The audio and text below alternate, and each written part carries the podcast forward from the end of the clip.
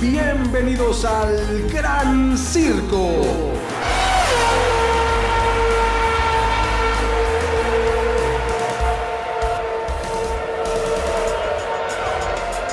¿Cómo están? Bienvenidas, bienvenidos al Gran Circo, este espacio dedicado completamente a la Fórmula 1. Y señoras y señores, este fin de semana que acaba de pasar tuvimos carrera en Sao Paulo, en Brasil, el Gran Premio de Brasil, en el circuito de Interlagos, donde de principio a fin hubo sorpresas por todas partes, emociones por todas partes y decepciones muy importantes por todas partes también. Así que hoy hay un apretadísimo episodio aquí en el Gran Circo, episodio 46 por cierto, donde ojalá podamos cubrir todo lo que queremos, de todo lo que queremos hablar. Mi querido César Olivares, ¿cómo estás? Te saludo con mucho gusto, igualmente a todas las personas que hoy aquí nos acompañan. Muy bien, Oscar, muchas gracias, los saludo con muchísimo gusto, al igual que a ti, Oscar. Y un fin de semana lleno de polémicas, de controversias, totalmente inesperado, eh, partiendo desde una quali el día viernes, eh, donde impensable que un Haas obtuviera la pole position. Kevin Magnussen se hace de la primera pole position en toda su carrera. Eh, que, la verdad nos da, nos da mucho gusto porque finalmente es, un, es un logro, es un mérito bien, bien, este, ganado. Bien ganado, bien trabajado.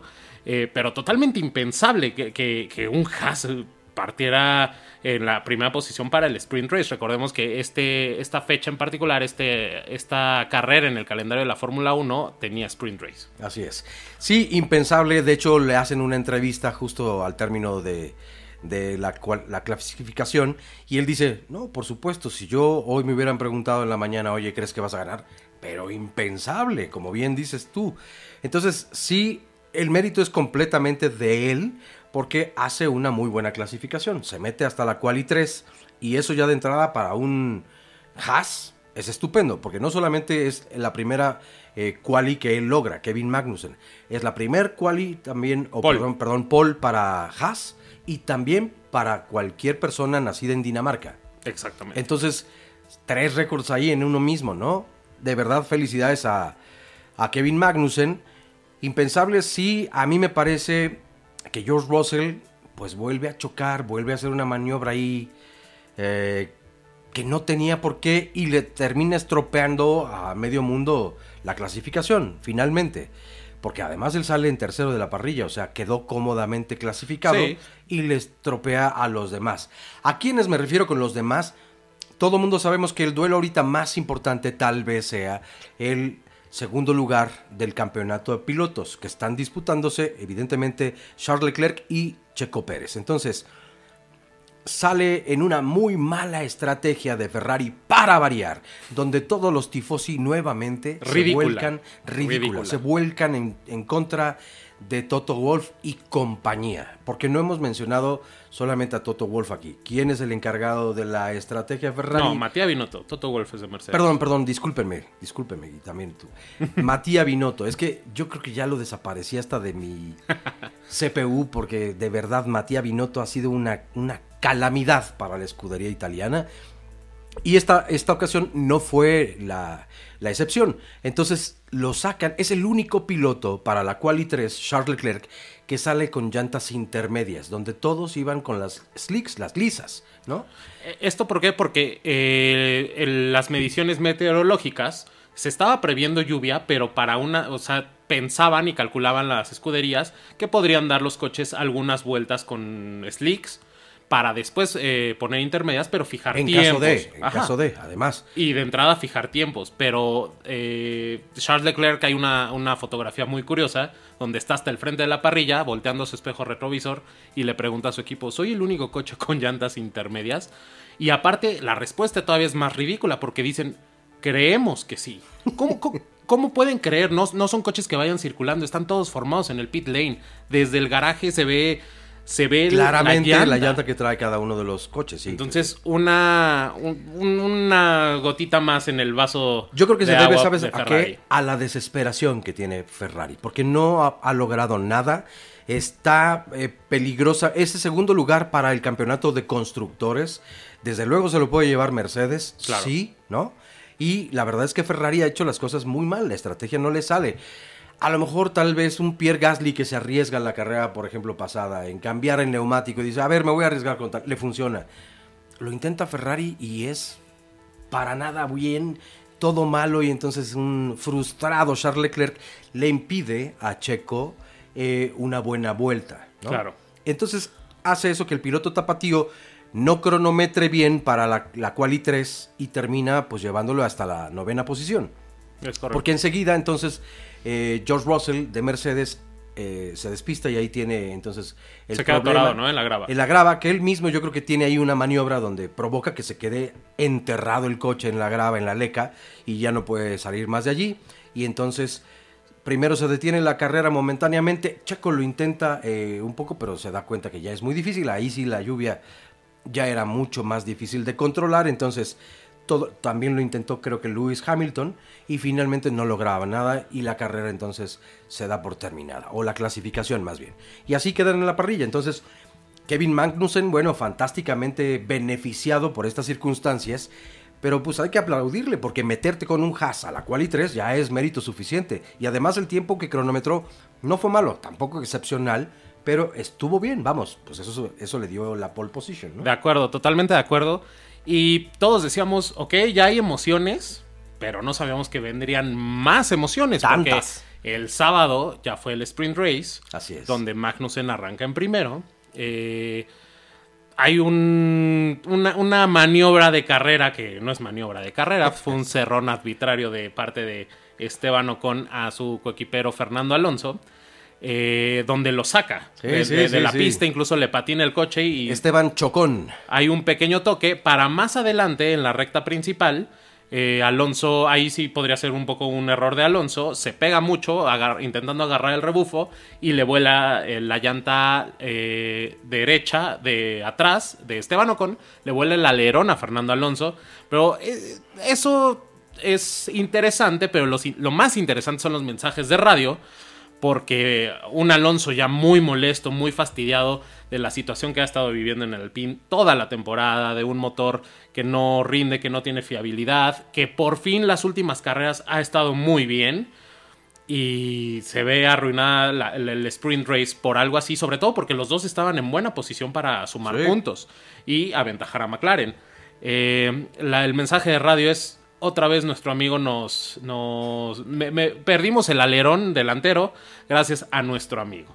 Entonces, eh, esto no, no- nunca vamos a estar a favor de esto. Las redes sociales se volcaron en, en insultos a Esteban Ocon por, por la maniobra, pero también hay que ser honestos. Ocon ya lleva un historial de afectaciones a sus coequiperos Sí. grande, bastante grande. Y Checo, Checo Pérez, Pérez es testigo de ello, exacto, sí. entonces ahí hubo el segundo dilema del fin de semana, porque no puede ser que Alpine no, no pueda poner orden en, en sus equipos. Ahora, eh, lo, lo curioso es que de todos modos Alonso perdió 30 segundos por la, porque tuvo que parar a Pitts y quedó arriba de Esteban Ocon.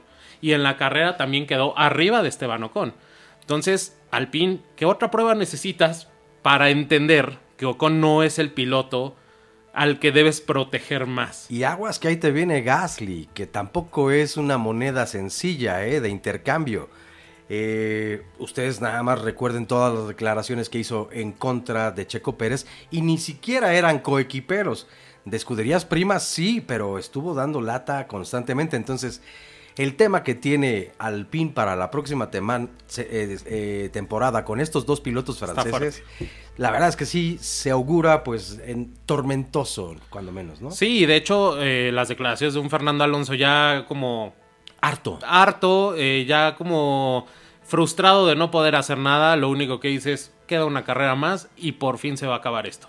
Entonces ya se, ya se cansó de lidiar con Ocon, ya se cansó de lidiar con Alpine. Y obviamente, por lo que ya eh, platicamos en, en episodios pasados de, de la novela de Oscar Piastri, Esteban Ocon, Fernando Alonso y Alpine, eh, Alpine ya no tiene interés en facilitarle las cosas a Alonso, a pesar de que es el que más puntos le puede generar. Sí, sí, sí. Tan es así que, perdón, le cambian el piso primero a Esteban Ocon a- antes que a Fernando Alonso, cuando Fernando Alonso todo el tiempo está arriba de Ocon. Así son las cosas en la Fórmula 1. No es el primer caso ni será el último. Que por cierto, Oscar Piastri finalmente ya es liberado para eh, practicar con el equipo de McLaren para la próxima temporada. Entonces, bueno, eso, eso en la novela que tú comentabas, nada más había que precisar ese dato. Pero bueno, estas llantas ya dieron lo que tenían que dar. Es momento de irnos a pits para cambiar por las, no, perdón, las intermedias, no, las medias. Y regresamos con el análisis de la carrera aquí en el... El Gran Circo.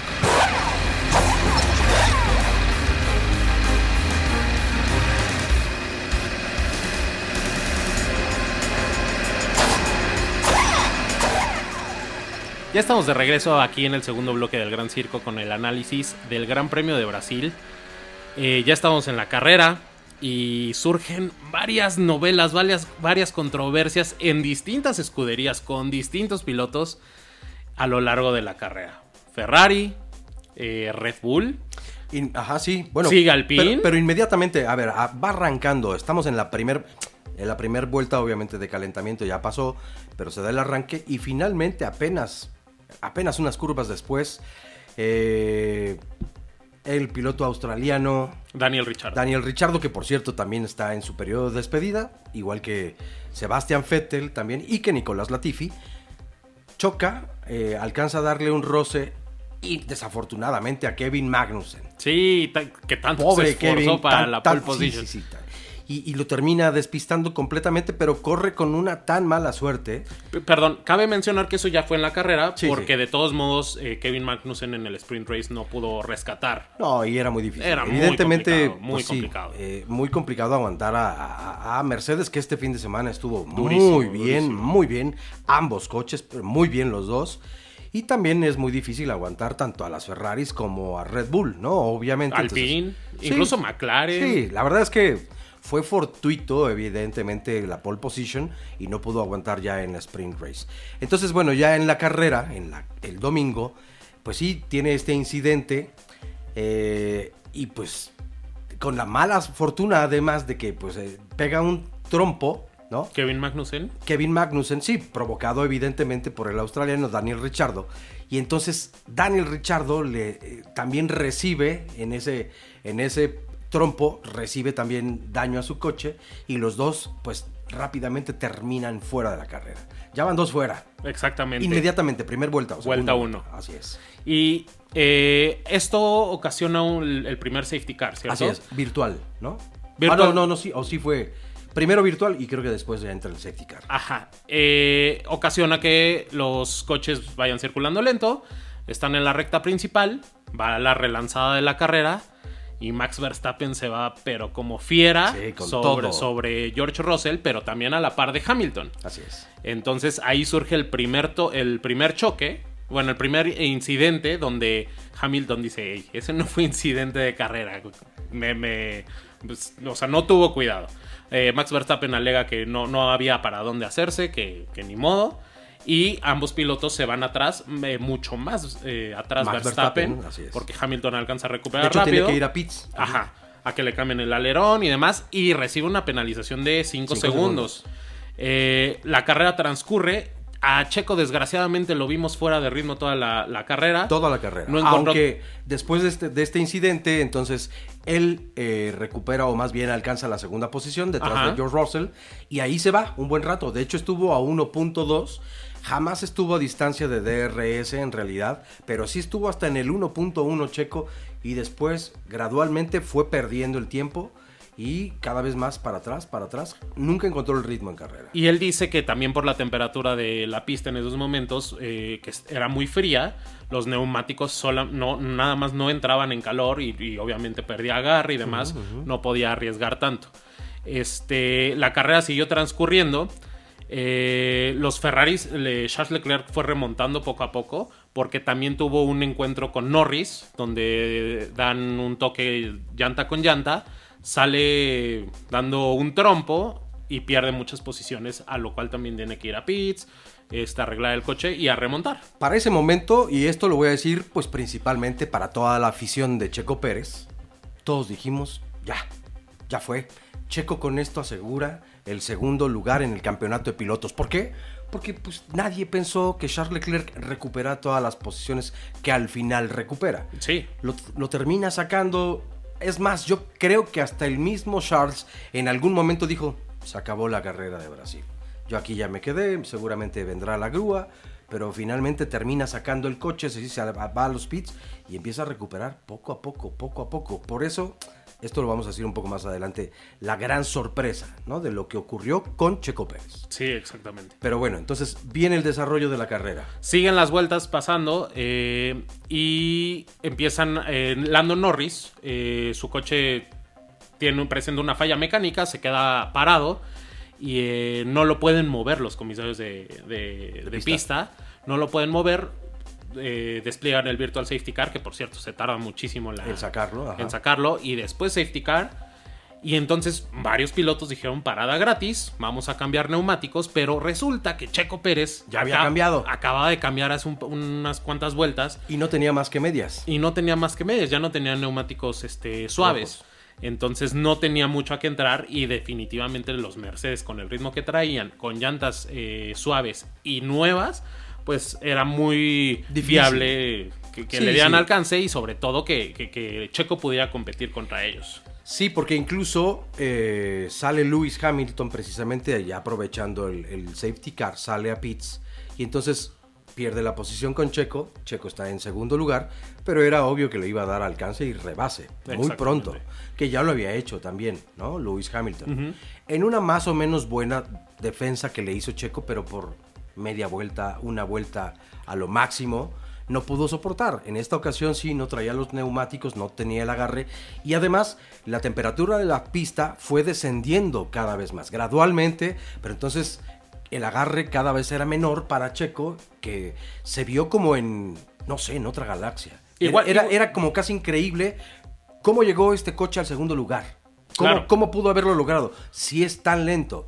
Al final terminan rebasando tantos coches a Checo Pérez que pareciera que traía una avería en el motor o en alguna parte del coche porque era increíble ver cuántas posiciones perdía. O lo dramático que se iba haciendo eh, la distancia entre el coche que estaba delante de él, en este caso George Russell, y, o el que venía detrás de él, como le iba dando alcance tan rápido. Lewis ¿no? Hamilton. Lewis Hamilton. Exacto.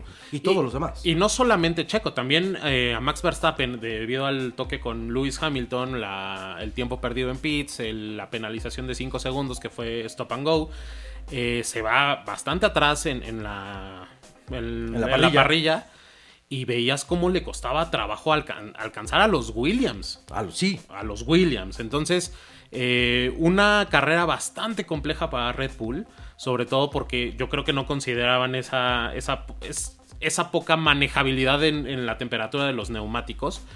Pero finalmente yo creo que lo que aderezó toda la carrera fueron nuevamente los mensajes de radio. Y ¿Con aquí- quién quieres que empecemos? Porque aquí- hay varios. Y aquí sí, dejen, déjenos hacer un parteaguas de este episodio del Gran Circo, porque aquí sí se viene en serio el incendio romano, ¿no? Porque sí, ahora sí que niños y niñas despierten a sus papás para que se vengan a ver el Gran Circo, porque lo que viene a continuación va a estar fuerte. Y todos tienen que ver con eh, eh, peticiones o acciones del coequipero. Vamos a empezar Yo- con el más leve, ¿te parece? No, no, yo al revés, yo quiero ir con el más duro. Bueno, a ver, vamos con el más duro. A ver, ¿por qué? Porque creo que nos va a merecer un poco más de tiempo este tema. Y sí es muy eh, necesario hablarlo. Sin ánimos de ofender absolutamente a nadie y de incendiar, porque las redes ayer explotaron después de todos estos sucesos. Checo Pérez finalmente, pues no es que termine eh, cediéndole lugar a Max Verstappen. Max Verstappen viene en otro ritmo de carrera como muchos otros. Para ese momento ya lo habían rebasado. Lewis Hamilton lo había rebasado. Carlos Sainz lo había rebasado. Sa- Charles Leclerc y finalmente también, ah, no, Fernando Alonso antes de... Pero ojo, la escudería sí le pide a Checo formalmente que le ceda el- el- Pero- el- la posición. Con la intención de que eh, eh, Max Verstappen rebase entonces a Fernando Alonso No, a Charles y, Leclerc. y a Charles Leclerc. Ajá. No, pero en ese, en ese en esa posición estaban, ¿no? Tenía que rebasar a dos pilotos, Charles Leclerc primero y después Fernando Alonso, digo, perdón, primero Fernando Alonso, luego Charles Leclerc, ¿para qué? Para que entonces sumara menos puntos Charles Leclerc. Esa era la estrategia. Y si no, se presumía, eh, Max Verstappen tendría que regresarle la posición a Checo Pérez. Exactamente. Viene entonces la última vuelta de carrera. Max Verstappen no logra rebasar siquiera a Fernando Alonso. Sí se le acerca a eh, cuatro milésimas, de hecho, pero no lo puede rebasar y ya no lo va a lograr. La indicación entonces por parte de la escudería de Red Bull es Max, regrésale la, La eh, la posición posición, a Checo Pérez. Pero espera, tenemos, estamos recibiendo una indicación. Necesitamos cambio de neumáticos. No me digas. Sí, No, pero No, nos dejes así tan picados. ahorita mismo resolvemos este asunto. Esto es el gran circo. El gran circo.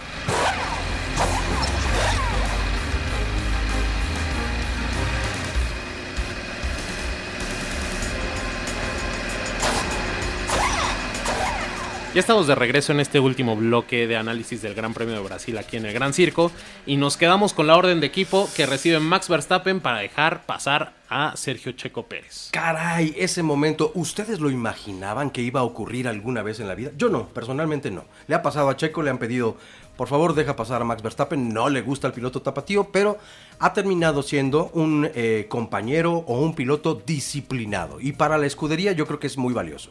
Porque le ha dado a Max Verstappen, independientemente de la defensa de, oye, eres el ministro de defensa, Checo, y este... eh, todo un campeón y eres, ¿cómo, cómo le dije? Una leyenda. Una leyenda. Checo. Todo lo que ha hecho. Pero ha sido disciplinado, además, ¿no? De todas estas buenas características y lo buen piloto que es también. Entonces llega este momento durísimo, pero todos dijimos, claro que se la va a ceder. O sea, A ver, eh, yo no sé si alguien, bueno, no, sí hubo personas, obviamente, que pensaron, no se la va a regresar. Pero la, lógica de que, que decíamos, claro que le va a ceder. A ver, Max, ya eres campeón del mundo. Ya no tienes Dos nada más veces. que ganar. Ahorita ya rompiste récords. No vas a llegar al podio. Exactamente. Eh, Estás peleando una quinta posición. No, una sexta Una posición. sexta posición, perdón. Este. No, no llevas vuelta rápida. eh, los puntos. O sea, ya has roto récords, récords, ya eres campeón. Red Bull ya tiene el, el de campeonatos. Checo se Sí. está peleando el subcampeonato. Tu compañero sí. Ahora y son toca. dos, son dos puntos más que podría sumar Claro. si tú le cedes la posición. Toca ayudar. Y en este momento, como van a llegar a la línea de meta, Charles Leclerc empataría a tu compañero. Pero si tú le cedes el lugar, Checo se va dos puntos arriba. Y porque no sabemos qué pueda pasar en Abu Dhabi. Exacto, ese era mi siguiente punto. ¿Qué va a pasar en Abu Dhabi? Nadie lo sabe. Nadie lo sabemos. No lo sabe ni Mac ni cualquiera de los pilotos. Entonces, la oportunidad era esta. En esta le podías echar la mano. En Abu Dhabi dice, por más que se haya comprometido al final, ah, pero la próxima sí, no, no, no, ya entendí cuál es el papel, sí, como equipo, y, y que ya Christian Horner y eh, Helmut Marko le dieron ahí un jalón de orejas y entendió perfecto. Y, no, perdón. Y si la próxima carrera, que es la de Abu Dhabi, Checo no necesita su ayuda, lo hace solo. Para el mexicano sería yo creo algo muy bueno en cuanto a la Claro. autoestima, en cuanto al orgullo, es no necesito de vejigas para nadar. ¿Cómo ves, brother? Exacto. Pero a lo mejor Max se despista y no lo puede ayudar, o Checo se despista y ya valió todo, y se acabó. Y entonces automáticamente pues llegaría Charles Leclerc al segundo lugar en el campeonato de pilotos. Es muy lamentable. Yo no quiero, decía yo, no voy a incendiar y que a- arroparme o más bien este, forrarme en la bandera y aventarme. No, no, no, para nada. Guardemos de verdad la proporción de las cosas y la objetividad, como siempre hemos dicho aquí. Más allá de que si a mí me gusta como piloto Checo Pérez, pues sí, sí puedes decir, oye, él se ha sacrificado un montón de veces por ti. Ha hecho lo que le han pedido y te ha ayudado. Yo no voy a decir que Max es campeón por Checo. No. No. No, pero sí ha colaborado. Y sí es un factor importante. Y el Max mismo lo ha reconocido. Sí, sí le debo a Checo grandes cosas para lograr este campeonato. Entonces, en reconocimiento a ello, no le puede ceder la posición. Ah, y les contesta entonces severa y secamente, ¿no? Por la radio, a los ingenieros y a quienes están encargados ahí en el pit wall. Ya les dije desde ayer. Entonces esto nos hace referencia a que ya es un tema hablado, Claro. platicado, que no lo voy a hacer. Yo tengo mis razones y no lo voy a hacer y no lo haría. Exactamente, es, es, un, es bastante tajante Max al, al exponer su postura. Y todo esto dio controversia porque la prensa holandesa, justamente, que pues es obvio que van a, a arropar a su piloto, a su compatriota, eh, un, un- un reportero cita a un personaje importante de la Fórmula 1 donde dice que en, en la carrera de Mónaco de esta temporada de 2022, eh, recordemos que Checo Pérez ganó, eh, en, la, vue- en la sesión de quali, Checo Pérez se despista, tu- tiene un accidente justo antes de entrar al puente en Mónaco. El- al túnel. Al túnel, perdón.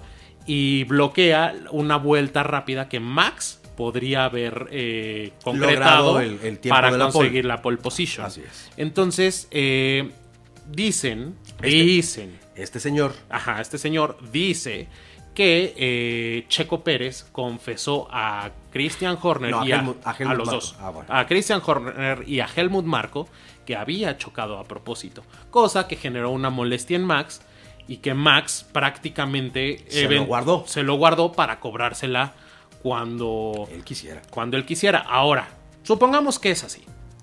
Ya tienes el campeonato del mundo. Ya acabó la temporada. Checo te ayudó en muchas ocasiones, no solo la temporada pasada, porque Abu Dhabi 2021 es inolvidable, muchas ocasiones también en esta temporada. Eh, y si así fuera, por Dios, Max, no estabas peleando una victoria, estabas nada. peleando una sexta posición. Yo hasta te diría, bueno, como, como personaje ahí malvado de una historia medio oscura, esta no sería una venganza así a ese Si te la quieres cobrar, cóbratela cuando valga la pena. Exacto, no, aquí, no, o sea, inútil, pero o- ojo, a mí me da miedo la figura de Max Verstappen en este momento Sí. porque si tú piensas así de te la voy a guardar, perdón, a todo el mundo nos hizo pensar y por eso los llaman Chestappen en combinación de los apellidos y de que si son novios y pareja y que se llevan mejor que cualquier otro piloto o par de pilotos en la parrilla, pues ayer se acabó eso. Sí. Porque si guardas ese rencor tanto tiempo, Mónaco es al principio de la En temporada. mayo. Así es, ¿cuántos meses ya pasaron desde ese entonces para que siga guardando ese resentimiento y generando o engendrando odio? Dices, caray. Y sobre todo si ya es campeón del mundo. O sea, te dijeras, es que sabes que por esa, esa quali, porque en Mónaco es complicado eh, rebasar, si hubiera conseguido la quali, a lo mejor hubiera ganado el gran premio y eso en puntaje ahorita ya me haría campeón o en Abu Dhabi me haría campeón. Ah, aún así está mal, pero dices, órale va. Sí. Pero Max, ya tienes No, todo, no, no, rompiste récords, eres un fuera de serie, de verdad. Dar esa imagen por una sexta posición. Ahora, algo que a mí me, no sé, me extraña muchísimo es los odios y amores en la gente, en todo el público y las redes sociales. Algunos decían, bien merecido se lo, se lo tiene Checo por mediocre y no ha sabido eh, qué, qué hacer con el mejor coche de la parrilla y es un menos que segundón y dices, ¿de verdad? Oye, aquí por eso les decía, yo no me voy a este, enrollar en la bandera ni nada, nada más objetivamente decir, pues me parece que lo que hizo ayer no, no fue lo mejor porque estás demostrando que no tienes disciplina ante tu equipo, no te debes a tu equipo. Siempre hemos dicho, un piloto de la Fórmula 1 tiene que ser una, una persona egoísta, buscar él su victoria. En eso estoy completamente de acuerdo. Pero también llega un momento, como bien acabas tú de destacar, no va a ganar absolutamente nada. No va a haber diferencia. Esto no le alguna. suma. O sea, Eran dos puntos la sí, diferencia. dos puntos más, pero eso es todo. Ya lo tiene ganado todo. Y gracias un poco a él. A mí, a Checo, obviamente. Y lo que llama mucho la atención es cómo responde el piloto tapatío Checo Pérez. Ante las entrevistas en el corralito y todas las que ha dado, ha respondido exactamente lo mismo. Yo que he dado tanto por Max. A lo mejor sí está un poco fuera de lugar de que yo que le he ayudado a conseguir. No, el- que los campeonatos son gracias a él. Gracias. Eso sí está, a mí me parece un poco exagerado. Que ha ayudado o coadyuvado, sí, eso, es- eso es cierto. Pero así que gracias a mí él es campeón, tampoco. Pero se nota también la calentura del momento, el sentimiento, la decepción que está viviendo Checo Pérez en este momento por el que era un gran compañero. Porque además todo el mundo sabemos y lo hemos dicho, Max Verstappen no es fácil. Disculpen y pregúntenselo a Daniel Richardo, pregúntenselo A Carlos a, Sainz. Carlos Sainz, que también en Alfa Tauri A en aquel Gasly, entonces, a a Pierre Gasly, Albon. a Albon. Pregúntenle si es un buen compañero, si hay una buena relación, si es fácil, ¿no? Ahora, también ahí queda eh, para analizar qué tan eh, bueno es que una escudería arme los coches, diseñe los coches y Para un gire piloto. en torno a un piloto, cuando más bien los pilotos deben contribuir a la escudería. Y eh, digamos, e- este, este tema tiene para seguir, pero, Pero- pasaron más cosas, porque también Ferrari, eh, Ferrari y Alpine. Eh, lo de Alpine es más breve. Eh, después de lo que pasó de Esteban Ocon y Alonso en el sprint race, en la carrera, eh, van a relanzar la carrera. Alonso viene detrás de, de Esteban Ocon y Ocon la intención es rebasar a Fettel.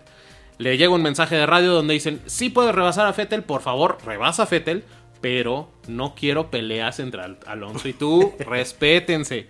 Y a lo que el piloto francés muy indignadamente contestó. categóricamente. Categóricamente y en bastante mala gana, déjenme correr. Entonces ahí también tenemos la reforzando la calaña de coequipero que es Esteban Ocon. Y ya nada más para rematar. Ferrari. Ferrari, eh, Carlos Sainz consigue el podio. Eh, retomando el, resumen del podio, eh, queda George Russell. Lewis Hamilton y Carlos Sainz. Esas son las primeras tres posiciones del Gran Premio. Charles Leclerc venía en la cuarta posición, llegó en esta posición, pero manda un mensaje de radio pidiendo, que Carlos Sainz le ceda la posición justamente para también acumular puntos. Y despegarse de Checo. ajá, para conseguir el subcampeonato en Abu Dhabi. Entonces, aquí la diferencia, que creo que coincidimos, es que Ferrari eh, venía, los dos Ferrari venían perseguidos por un Alonso endemoniado con un Alpine que estaba funcionando de perfecto. un carrerón que se aventó saliendo de una de la posición 17, Fernando Alonso y llegando en el cuarto, en el quinto lugar. No, cuarto lugar, no, quinto. No, quinto, quinto lugar. Entonces, muchos también dijeron, ay, este, ¿por qué Charles Leclerc pide eso? ¿Por qué Carlos Sainz no se dio la posición? A ver, yo creo que ah, finalmente una, un podio, es mi, muy particular opinión, pesa más un podio que, eh, que un subcampeonato individual de un piloto. Ahora, finalmente, los puntos, Ferrari no los iba a perder. No se podía arriesgar a frenar a Sainz para que Leclerc lo rebase y en eso Alonso a lo mejor hasta rebasa a ambos. Ese para mí me parece el punto más importante. Por eso no lo hace, no lo hace Carlos Sainz.